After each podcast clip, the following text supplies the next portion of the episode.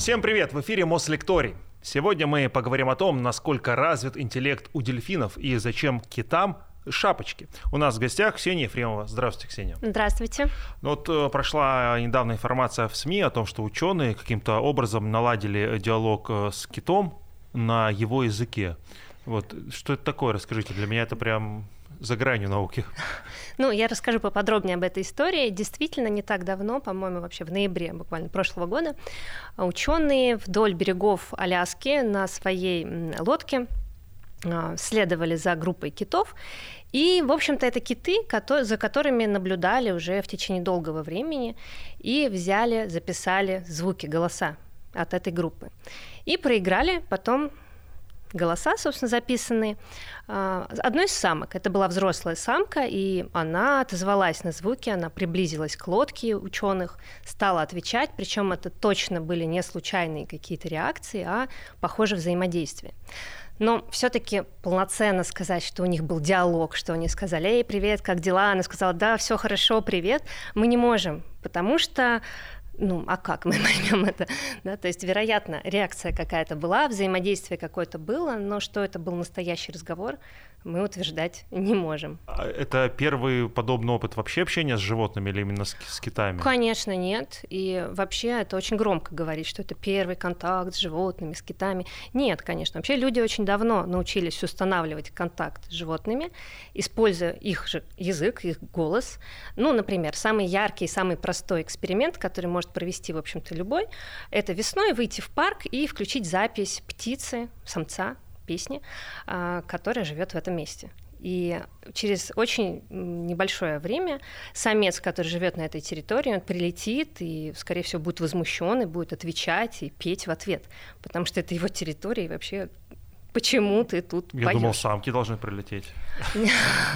Нет, это, эту историю контролирует самец, и поэтому он прилетит разбираться вообще, почему другой самец появился на его территории. А, записали китов. А что значит говорят киты? Э, вот чем они говорят? Что это за звуки? Как это происходит? О, это ужасно интригующий момент. А, конечно, говорить о том, что киты имеют речь, как человек, ну, пока рано. Хотя действительно многие склонны считать, что у них очень сложная система звукопродукции и самих звуков, что там есть подобие слов и фраз, более того, есть обучаемость у китов, то есть они учатся друг у друга разным звукам. Но говорить, что это речь, мы не можем пока. Что такое звуки китов? Вообще их репертуар крайне разнообразен. Как в частотном диапазоне, он очень широкий, намного шире, чем человеческий, так и по разнообразию самих звуков. И тут э, важно понимать, что э, киты, вообще-то все китообразные, они делятся на две большие группы. Это усатые киты, то есть кашалоты, горбатые киты, синий кит к ним относятся. И зубатые киты – это дельфины, касатки, это ну, кашалот, прошу прощения, кашалот относится к зубатым китам, дельфины, касатки, нарвалы там же будут. И вот у этих двух групп, у усатых и зубатых китов, у них совершенно разный способ звукопродукции. Первая группа, усатые киты, имеют гортань, как и мы, и единственное, у них нет настоящих голосовых связок. Это такая особая складка U-образная, которая работает по-другому, не как у человека. И вот, используя эту гортань, они производят звуки, чаще всего очень низкочастотные и разнообразные. А зубатые киты научились использовать вместо гортани совершенно новый акустический аппарат, который у них располагается в ноздре. У них одна единственная ноздря, только левая сохраняется, и а, отверстие ноздри уходит в канал внутрь головы, и там располагаются так называемые вокальные губы, которые колеблются наподобие наших связок и производят звуки. И дальше этот звук, он проходит не через рот, не через нос, а проходит через лоб, ну, условно, лоб дельфина, у них такая горбатость есть на голове, это жировая подушка, которая проводит звук, звуковую волну и распространяет ее дальше. Но, кстати, и усатые киты, они же не через рот кричат у них э, рот полностью отделен от вокального аппарата. То есть как мы артикулировать губами, языком они не могут. А говорят они через, ну, скорее брюхо. То есть прямо через толщу тела этот звук будет распространяться дальше в водную среду. Такой язык тела. Ну, в, какой-то, в каком-то смысле, да. А это частоты низкие, которые ухо наше слышит, или оно, мы не, не воспринимаем эти звуки? А, частично диапазон китов, китов попадает в наши слышимость, диапазон слышимости, но какие-то звуки мы не слышим. Это инфра уже звуки, которые низкие-низкие, то есть у них может быть даже от там 40 обычно герц, а то и ниже бывают звуки. А мы слышим, но мужчины слышат чуть более низкие звуки, где-то у них, наверное, будет от 70 герц, и дальше у женщин еще выше. Доказывает ли это, что мужчины ближе к китам, чем женщины? Смотря к каким китам, опять же. Ну, по размеру потому, потому что у зубатых китов у них диапазон смещен больше туда, высокие частоты, а там уже слышимость и восприимчивость у женщин выше. А что это принципиально за звуки? Это звуки предупреждения об опасности, привлечения самок. Вообще для чего им эти звуки нужны? Какие-то группы вот звуков ученые вы, вычленили? Да, вот для всего этого. На самом деле, конечно, есть огромное количество звуков для коммуникации. И коммуникация у китов занимает огромную часть их жизни. Это высокосоциальные животные, поэтому они очень-очень много общаются друг с другом. А еще есть такая замечательная способность у дельфинов, особенно хорошо она развита, для китов там не очень достоверно достоверно, есть или нет этого. Это эхолокация, когда они издают щелчки высокочастотные, и с их помощью могут оценивать пространство вокруг себя, определять добычу, даже, может быть, глушить иногда эту рыбу, на которую они охотятся. У китов вроде как такого нет. Хотя были свидетельства, что от синего кита записали высокочастотные вот такие щелчки, что он может быть планктон, а, потому что усатые киты, они же питаются не по-другому, да, они фильтраторы, они более мелкой добычей питаются, отфильтровывая ее. И вот они планктон могли тоже вот так вот эхолокацией определять. Еще одна э, такой необычный интересный факт. Ты сказал про э, шапочки для китов. Вот угу. было замечено, что они водоросли каким-то образом себе а, на голову э, прикрепляют. О чем здесь речь идет? Интересно, потому что это настолько частое и заметное явление, что в английском языке даже есть отдельный термин келпинг. Это называется келп это водоросли. Вот келпинг это носить на себе шапочку из водорослей в случае кита. Наверное, хотя, в принципе, если человек наденет, наверное, тоже будет келпинг вполне себе. А, правда, даже если в интернете заби- забить келпинг, будет куча фотографий, видео, как киты забрасывают на голову, гоняют как-то по спине, на плавниках носят эти, эти водоросли. А, но не вполне понятно, зачем. То есть Первое очевидное объяснение, что они просто играют, потому что киты, опять же, высокоинтеллектуальные, очень социальная игра занимает большую часть их жизни. Но уж слишком долго они возятся с этими водорослями, поэтому, вероятно, это не только игра, но также какие-то, может быть, косметологические процедуры. Может быть, они очищают. Что-то патчи под глаза? Ну, типа того, обертывания. Но скорее, может быть, они чешутся так, потому что рук-то почесать спинку у них нет, ну, а водоросли вполне можно покидать на спину и вот таким образом получить удовольствие от тактильных ощущений. Вот вы говорите интеллектуальные животные. Как mm-hmm. э, померить интеллект э, кита? То есть в чем он выражается? Крайне сложно. Любого существа измерить интеллект крайне сложно, даже человека. И вот этот пресловутый тест IQ, он же ну, весьма такой однобокий, необъективный. А уж с китами, которые настолько сильно на нас не похожи, ну тем более сложно. Но ученые, они все-таки э, определили кое-какие параметры в целом для э, оценки интеллекта у животных, в том числе у человека.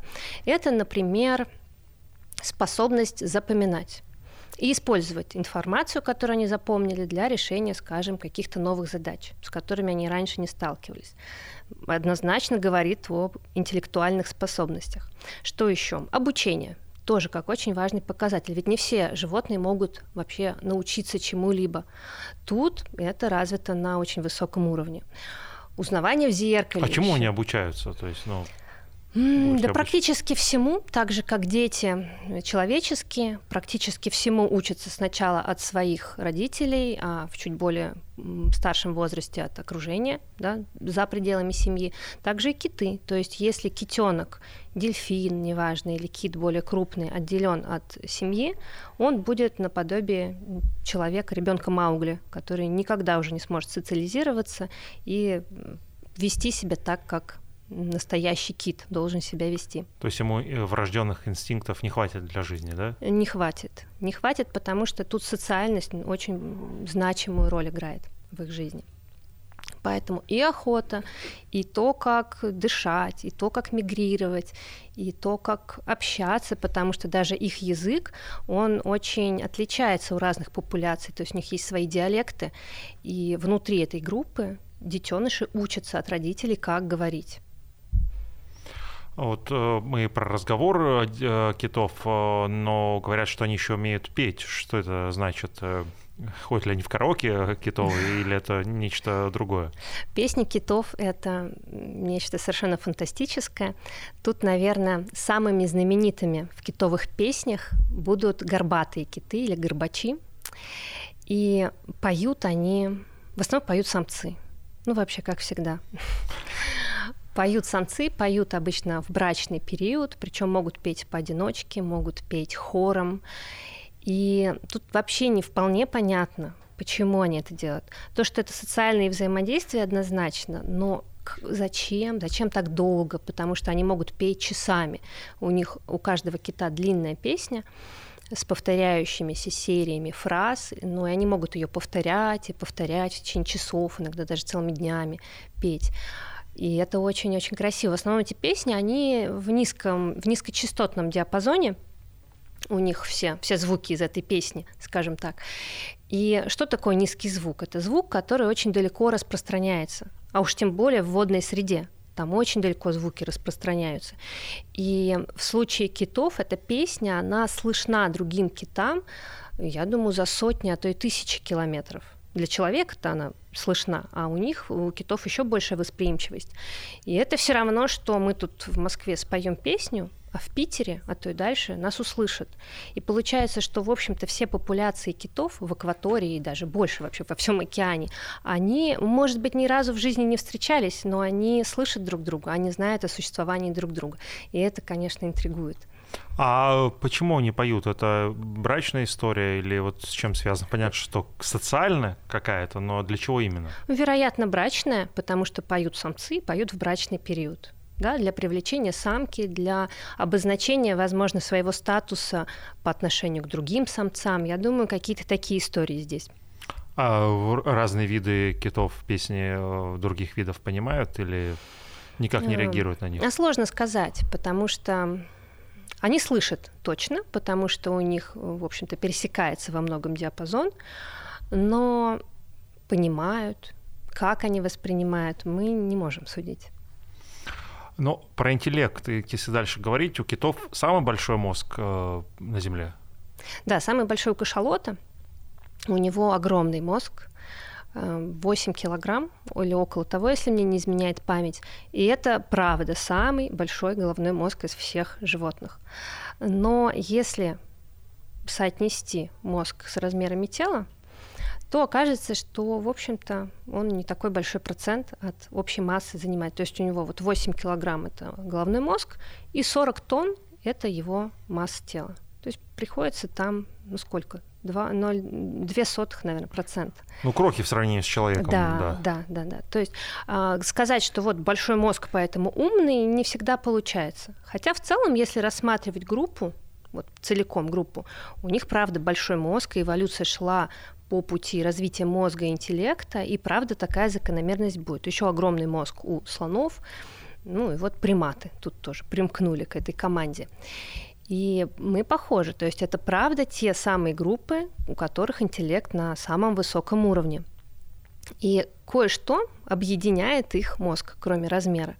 Это наличие очень интересных особых нервных клеток, так называемых веретиновидных нейронов которые имеют нетипичное строение, достаточно редки вообще в животном мире, но их задача соединить разные участки отдаленные участки мозга. И поэтому, если мозг большой, это такая актуальная задача. И вот эти вертиновидные нейроны позволяют быстро передать информацию из одного отдела мозга в другой. И в том числе ученые выяснили, что они связаны напрямую с социальными взаимодействиями. И вот опять мы приходим к мысли, что высоко развитая социальность — это всегда равно высокий уровень интеллекта. А, больше в плане интеллекта, ну, известно, ну, по крайней мере, так вот, на общечеловеческом уровне все-таки о дельфинах чем кита. Говорят, что дельфины самые умные животные. Вот. А, вообще, если говорить про родственные связи, киты и дельфины, они кто? Насколько родные братья или далеки друг от друга? Не, они, безусловно, родственники, потому что они относятся к одной кладе, китообразные. И вот, как мы уже говорили, эта группа делится на усатых и зубатых китов. И по большому счету все они киты. То есть дельфин это кит? Э, дельфин это кит. Дельфин это зубатый кит, а синий кит это усатый кит. И все они имеют общего предка, причем этот предок был наземный предок, он ходил на четырех uh-huh. ногах по земле, но по земле, но в определенный этап эволюции ушел в океан, постепенно туда ушел. И еще есть ближайшая группа среди наземных животных, ближайшие, вот прям ближайшие родственники китообразных, это парнокопытные. И часто даже парнокопытных и китообразных мы можем объединить в еще большую группу парная, э, парная китообразные, да, парнокопытные или кита-парнокопытные, да, то есть они вообще-то родственники, у них был общий предок. Подождите, парнокопытные это, ну что? А, корова, Корова например, и да. кит. И кит, а, да. Они же, ну, как будто бы как будто бы совсем не похоже, но вот сейчас по Земле ходит существо, которое является ближайшим родственником китообразных среди парнокопытных. Как думаете, кто? Не знаю, козел горный. На самом деле бегемот. То есть бегемот, и сейчас это давно это предполагалось, сейчас уже прям по молекулярным данным, по изучая генетику, это все подтвердилось что бегемоты и китообразные, они очень-очень близки. Ну, по, по виду из всех живущих на Земле бегемот больше похож на кита, он просто как-то по массе. Вот. Ну, Потому вот... что в воде он, да, тоже много времени проводит. Ну да, как А бы, у них да, как-то как похожие похоже. внутренние системы, органы, то есть или это просто на генетическом уровне их общий предок? Ну, конечно, у них есть общий план строения, но тут мы все похожи. То есть мы все млекопитающие имеем общий план строения. Более того, все наземные позвоночные и вообще все позвоночные имеют какой-то общий принцип строения. Особенно наземные, конечно, позвоночные. И у кита э, можно обнаружить следы, э, намек на когда-то существовавшие у него, например, задние конечности. Там есть прям сохранившийся остаток тазового пояса, то есть там когда-то были задние ноги, однозначно. Поэтому да, да, тут есть сходство определенные. Сейчас будет глупый вопрос. Я понимаю, что кит это не рыба. Вот, э, да, да. Но так вот по-простому, да, он живет в воде, значит рыба. Чем он принципиально отличается вот, э, от рыбы? Первая, вторая, третья, четвертая, пятая. Ну, дельфин, например, чем от рыбы отличается. По размеру-то есть там такие же тунцы, например. Да, то есть э, раз, речь, конечно же, не о размере. Размер это очень такое второстепенное. Но это совершенно разные группы. Мы относимся и рыбы, и киты, и люди. Мы все одно, относимся к одному типу. Это тип хордовый. То есть мы, конечно, ближе, чем, скажем, рыбы и насекомые. Рыбы ближе к нам и к дельфинам. Но это совершенно разные классы. Там класс рыбы, ну, либо хрящевые рыбы, либо костные рыбы, а тут класс млекопитающие. Млекопитающие, ну, как минимум, у них другое строение, это все таки наземные животные. Даже кит, он вторично водный, он второй раз ушел в океан, а его предки были на суше. И первое, наверное, самое-самое такое яркое отличие, что вот млекопитающие это все-таки наземные существа, и весь их образ жизни, все их строение, физиология, вся подстроена под наземный образ жизни. Рыбы это первично водные, это прям вот господствующая группа воды. Не особо, но э, дельфин же он не подстроен под э, жизнь э, на, на суше. Еще как. Дышит-то он все равно атмосферным воздухом, и это, возможно, как в какой-то мере проблема для него, потому что ему нужно всплывать, там, набрать очередную порцию воздуха. Но вот это привет как раз от наземных его предков. Угу. В чем еще такое отличие принципиальное? Теплокровность. То есть все млекопитающие, они теплокровные, конечно же, но тут и птицы тоже теплокровные, поэтому в этом мы близки.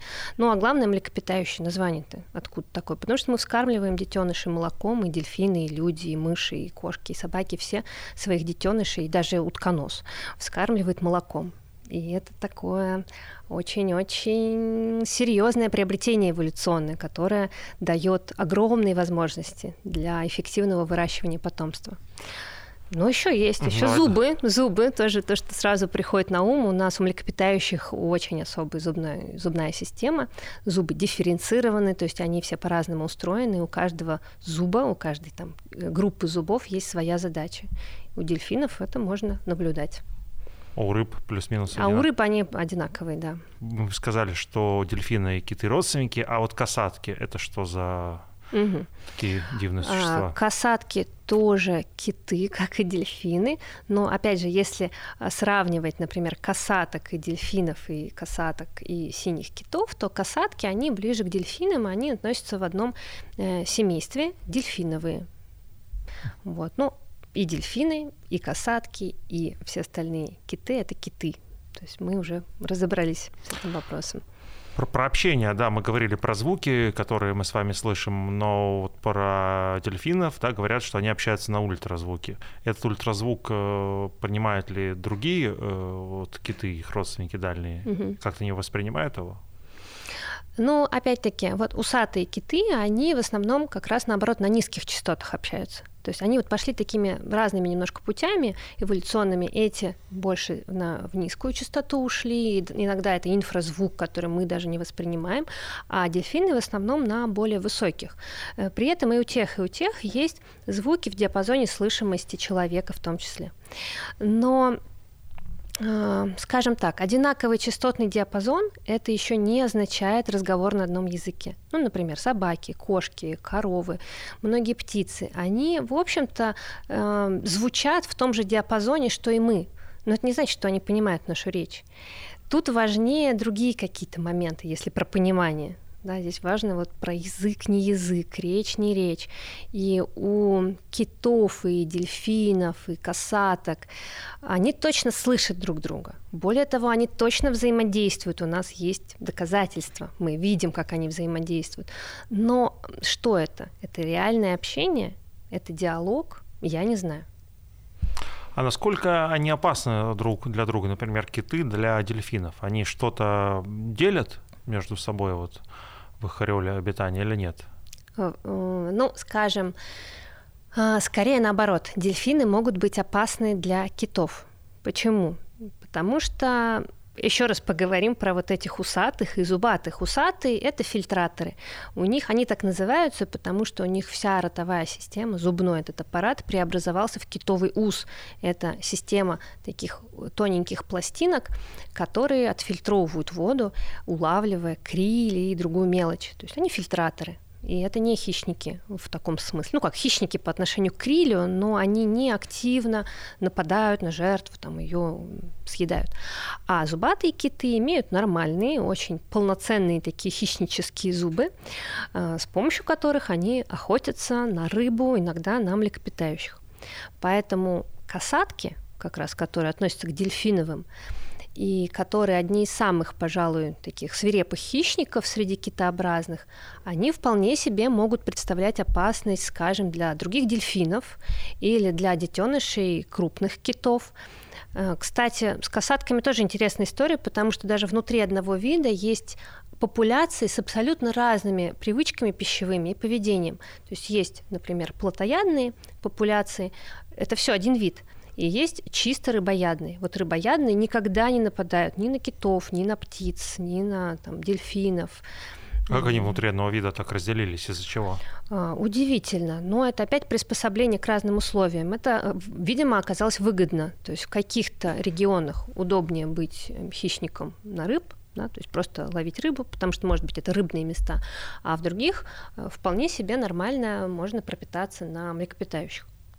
И как-то так получилось. И сейчас даже ну, встает вопрос, это все еще один вид, или, может быть, их уже стоит разделить на разные виды, потому что они, у них репертуар совершенно разный, они не взаимодействуют друг с другом, у них очень разное социальное поведение. Хищники в основном одиночные, держатся либо очень маленькими группами, либо вообще поодиночке. А вот эти рыбоядные, они сверхсоциальные. У них группы, они очень-очень такие прям вот э, контактные друг с другом. У них очень сложная социальная структура.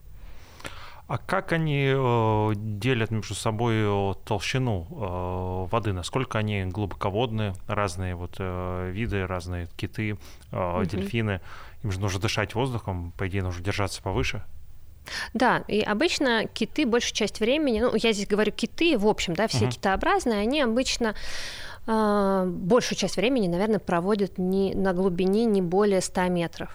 Но есть и глубоководные такие ныряльщики, например, синий кит может погружаться почти до полукилометра, кашалот может еще глубже погружаться. Но удивительно, самый, это прям вообще меня впечатлило, это что один из бутулоносых дельфинов, кювьеров клюворыл он называется. Непонятно было. То есть было понятно, что они глубоко ныряют, но насколько глубоко, было неизвестно, пока не приделали нескольким животным датчики. И выяснилось, что одна из особей ныряла на глубину 3000 метров. 3 километра. И это фантастика. При том, что даже самые глубоководные рыбы, они редко живут глубже, чем 3000 метров. То есть это прям предел. При том, что даже самые глубоководные рыбы, они ну, живут на большой глубине и никуда уже не поднимаются оттуда. То есть они приспособлены вот к этому большому давлению, вот к почти отсутствию полному света и так далее. А дельфины-то они ныряют, они поднимаются на поверхность, потом погружаются вглубь, и вот эта разница в глубине, она производит впечатление. А они задерживают дыхание вот так же, как мы, когда не знаю, ныряем в воду, или у них какой-то другой принцип, как это происходит? Нет, тоже. У них есть легкие, то есть они наполняют их воздухом, и точно так же задерживают дыхание. Ну, у них единственное, что у зубатых китов у них одна ноздря, и там есть клапан, который закрывается, и, соответственно, вода в ноздрю не затекает. У усатых у них сохраняются две ноздри, но точно так же обе снабжаются клапаном. Вот то, что называется дыхало у них сверху на голове. Это откуда фонтанчик бьет? Да, да. А насколько они э, такие умелые ныряльщики в плане времени задержки дыхания? Как часто им нужно подниматься и все-таки делать вздохи? Ну, по-разному тоже. И опять же, вот эти вот клюворылы, они могут долго. Там что-то почти сутки, что ли. Ну, нет, наверное, сутки это я преувеличиваю. Ну, прям долго, много часов они могут находиться под водой. Некоторые детеныши, конечно, чаще должны дышать там ослабленные животные чаще дышат. Ну, и скорее это какие-то экстремальные погружения, это не то, что для них норма жизни. А между китами и дельфинами какая-то взаимовыручка существует? Смотря что называть взаимовыручкой, потому что есть случаи, когда разные виды объединяются почему-то. Ну, например, часто можно увидеть кита, того же горбатого кита, которого ну, с которым рядом плывут э, дельфины. Почему-то они вот держатся его. Зачем им это надо? Ну, есть предположение, что либо они держатся большого такого товарища, и это им дает определенную защиту от хищников, либо им просто весело. И похоже, что второй вариант очень вполне себе правдоподобный, потому что ну, игривые они, очень любознательные, игривые животные. Может быть, кит поднимает волну, они на этой волне скользят, ну, такой вот серфинг у них рядом с большим китом. А еще очень интересный пример, когда малые касатки объединяются с бутылконосыми дельфинами, которых мы тоже сегодня вспоминали уже, и вместе охотятся. И вот это, правда, уже интригует, потому что договор... то есть они явно как-то договариваются об этом и как-то слаженно охотятся. Это такая протокооперация. А, но, с другой стороны, у нас тоже есть пример протокооперации, когда человек и собака. Я имею в виду не вот эти собаки, которые сейчас там дома у нас держат, а вот тогда, когда вот только на заре приручения собаки, а, они, видимо, как-то с людьми объединялись, участвовали в охоте совместно и потом получали в качестве благодарности часть добычи. Вот такая же история, похожая здесь. К интеллекту дельфинов давайте вернемся. Как вообще ученые изучали его, как они его изучают, и когда угу. они вот сделали предположение о том, что они действительно очень одарены этим? Я думаю, что предположение это сделано очень давно, как только люди начали взаимодействовать с дельфинами так или иначе, э, сразу стало понятно, что это интересные, умные животные со сложным поведением. И вот вы еще вначале говорили, что вот как-то дельфинов считают самыми умными, а вот китов вроде как непонятно. Ну, такой Да, да, но это лишь, лишь потому, что дельфинов больше содержат в неволе. Кита весьма проблематично держать в неволе. И обычно дельфинов именно ловят, там используют в дельфинариях и так далее, дрессируют. Вот. А так, ну, в общем-то, есть два пути. Либо ты изучаешь поведение и, соответственно, интеллект и другие какие-то аспекты поведения в природе, либо ты изучаешь животное в неволе. Если это в природе, то обычно это разного рода наблюдения. Просто наблюдение за поведением, отслеживание там социальных каких-то взаимодействий. И это уже дает много информации об интеллектуальном статусе. Опять мы говорили о том, что высокая социальность – это высокая интеллектуальность. А, возможно, вот эти коллективные, опять же, охоты дельфинов, это нечто фантастическое. То есть ты когда смотришь, ты не можешь поверить, ну как? Как вы, как вы договорились, что нужно именно делать так, и что эти сейчас с фланга пойдут вот в обход? Как это происходит? Ну, фантастика. А если мы говорим про изучение в неволе, то тут обычно ставят разные эксперименты, тесты на интеллект. Ну, например, опять же, на решение каких-то сложных задач, в том числе счет. То есть дельфины могут выбирать где больше предметов, где меньше предметов. Не знаю, до какого там, могут ли они прям посчитать, но то, что больше-меньше, они точно оценивают. Например, прохождение каких-то в определенной последовательности действий узнавание предметов и запоминание этих предметов, выбор потом определенных предметов. Опять же, тест с зеркалом. Это тоже очень интересно, Потому что тест с зеркалом это о чем? Это о самоидентификации. Когда ты смотришь в зеркало и понимаешь, что это не какой-то другой дельфин там, или обезьяна, а это ты сам. И с обезьянами и с другими животными обычно делают так, делают какую-нибудь метку на лице, скажем, у шимпанзе. Вот брови им там красили пока незаметно. Вот. Но она подходит и начинает дотрагиваться до бровей на своем лице. То есть она понимает, что это на ее лице, не, на, не, не в зеркале. А с дельфинами проблематичнее, потому что она же не, она же не может руками потрогать себя. Но вот эти видео, как дельфин смотрит в зеркало, ужасно интересно. То есть он подплывает и начинает себя осматривать. Он так повернется, там одним боком, другим боком и совершает движение вообще нетипичный. То есть он так не делает при взаимодействии с другим дельфином. Он явно смотрит на себя, поворачивает плавники, чтобы рассмотреть, а что у него с этой стороны, брюхо поднимает. Ну, то есть удивительно природе же они нигде не встречают такие отражающие поверхности, да, только Нет. на воли. Да, да, то есть здесь вот явно произошел такое, ну, осознание какое-то, что это, да, это я отражаюсь, бывает такое. А, если говорить про дельфинов, то есть еще такой термин дельфинотерапия, и э, называют ее одной из лучших реабилитаций. Mm-hmm. Вот э, в чем э, уникальность дельфинотерапии, почему вообще так происходит? Мне кажется, что тут э, это не уникально, да, терапия, да, потому что есть еще, например, э, ипотерапия, ну, с лошадьми, да, с лошадьми, да. канис-терапия с собаками. То есть это в целом история про взаимодействие с животными. Mm. И, конечно, дельфины как социальные животные прекрасно подходят на эту роль потому что они общительные, они веселые, да, такие вот прям жизнерадостные, игривые. И, наверное, в первую очередь это психологический аспект, потому что с животными приятно общаться. И это успокаивает. Ну, дельфины вообще очаровательные, то есть они умиляют людей, они вызывают какие-то положительные эмоции. Но также, если, например, бывает, что дети, которые проходят дельфинотерапию, они могут бояться их, ну, преодоление страха, опять же, да, такой психологический какой-то момент развития.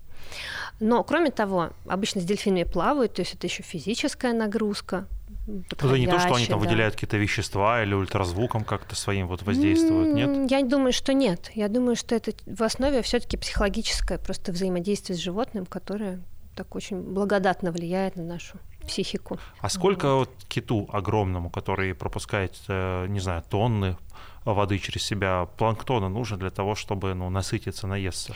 Это зависит от периода года, потому что у китов вообще жизнь в течение года делятся на два больших периода.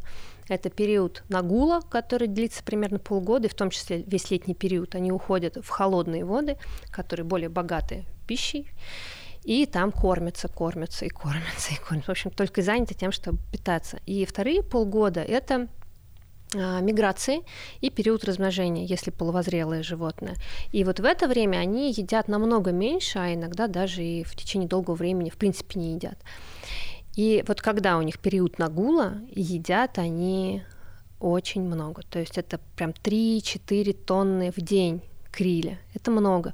Но опять в пересчете на массу тела, там где 140 тонн, нормально, не так уж и много. Чуть меньше даже, чем человек ест, ну, если, опять же, в соотношении с массой тела. И в этом смысле мелкие какие-нибудь зверьки, они куда более прожорливые, потому что те же мыши, полевки, они могут съедать еды, ну, по, процентному соотношению, там, 70 процентов, может от быть. Массы от, тела. от массы тела, да. То есть куда больше. А почему тогда так мало он ест в итоге, а немного, потому что у него неактивный очень образ жизни?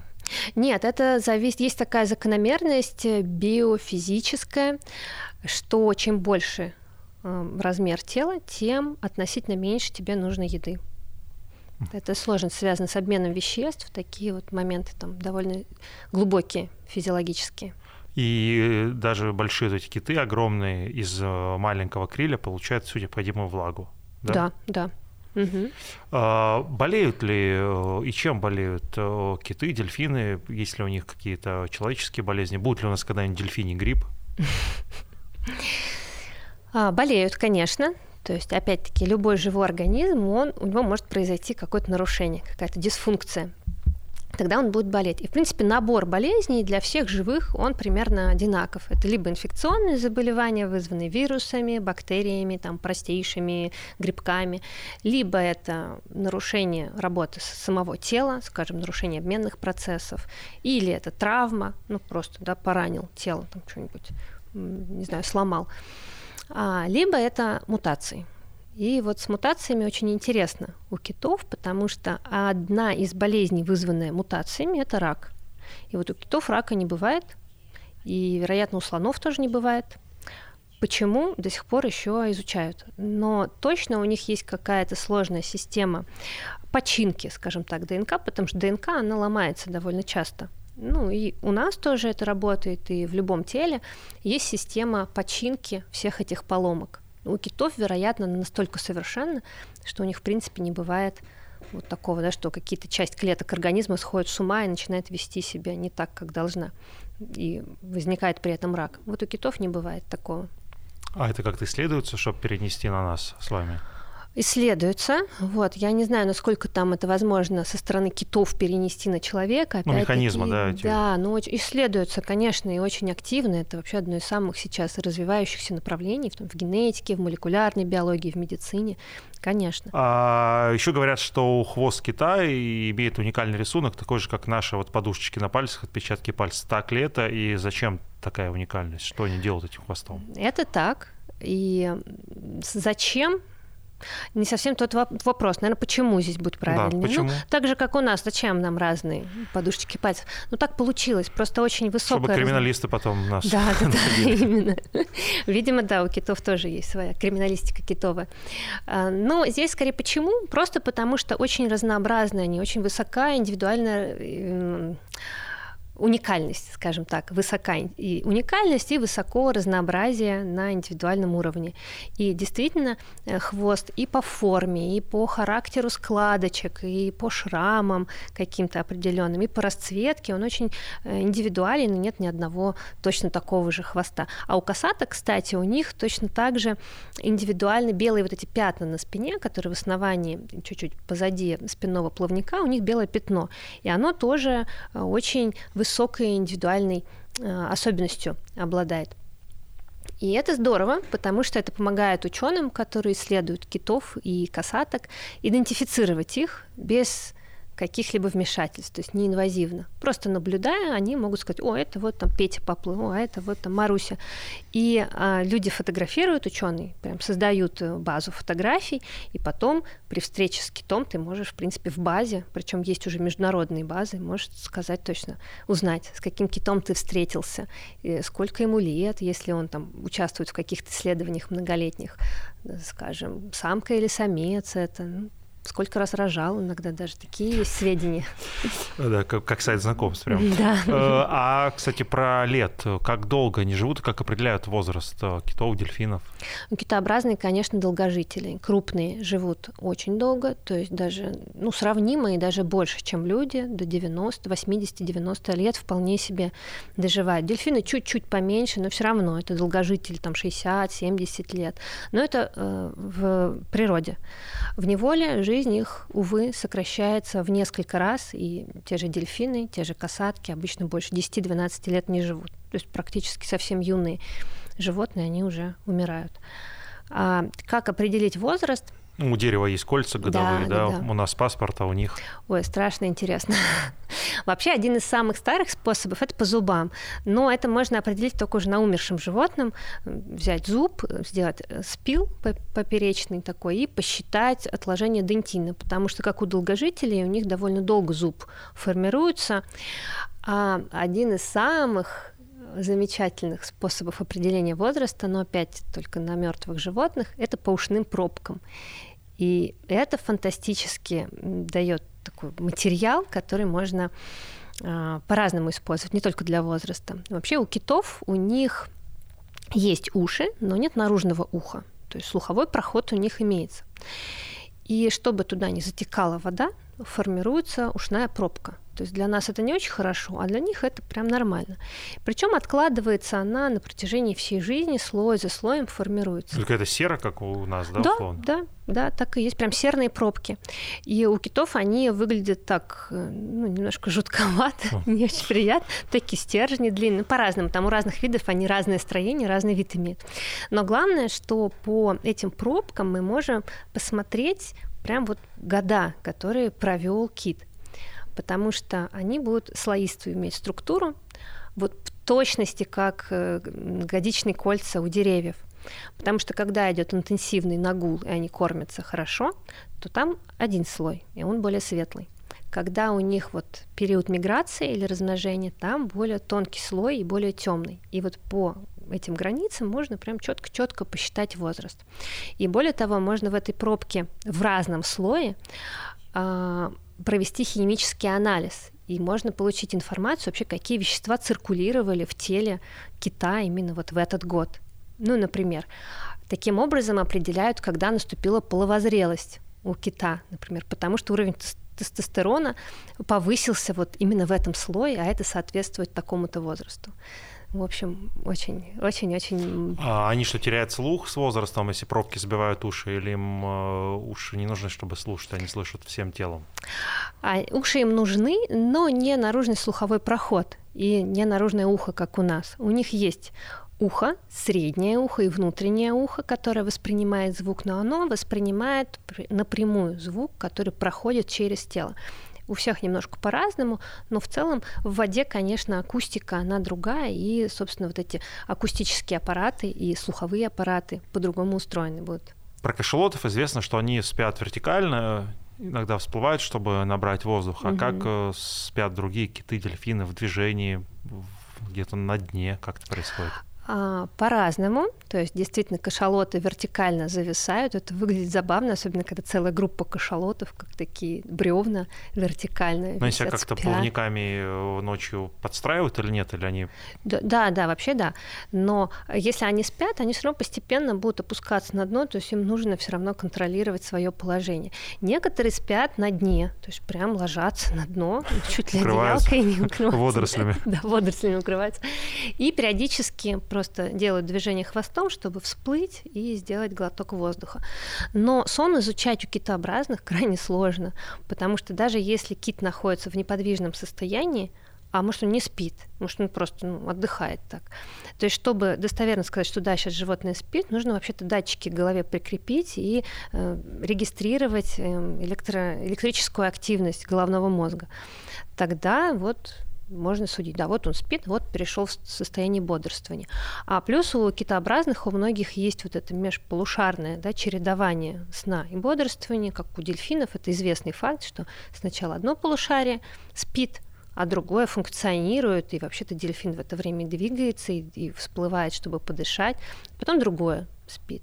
Но вот у кашалотов, по всей видимости, сразу оба полушария переходят в состояние сна. Истории про то, что киты, ну, дельфины вряд ли нападают на суда, там, на лодки, э, это правда, и часто ли они это делают, и вообще были такие факты? Были. Действительно, есть э, свидетельства о том, что это происходило, и одно, наверное, из самых таких известных задокументировано было еще в XIX веке где-то вдоль южного побережья, там, южной, вдоль побережья Южной Америки со стороны Тихого океана а, кашалот вроде как напал на судно. Но это были китобои, А вот что действительно происходит и вот прямо сейчас, это в Испании, в Португалии прям участились случаи, что группа касаток, которые там ежегодно в общем, проводят время, стали нападать на небольшие яхты. Очень забавно. Я посмотрела даже целую серию видео. То есть они действительно преследуют судно, начинают таранить, толкать носом. Что это? Зачем они это делают? Ну, опять, я могу объяснить только игровым поведением. Причем у касаток это социальная группа. Это, кстати, э, рыбоядные касатки там, а у них прям вот группа, обычно главная самка и какие-то более молодые особи, которые с ней держатся. И вот если этой самке пришло в голову, что это классная забава, то все остальные будут это повторять. То есть это вполне возможно, идея была одного кита, и он просто начал это делать. Это одна из причин, почему я не покупаю яхту себе. А, это весомая причина. Да. Ксения, спасибо вам огромное, что пришли и рассказали про этих удивительных, э, умных, вот, э, таких необычных животных. Спасибо. Вам спасибо.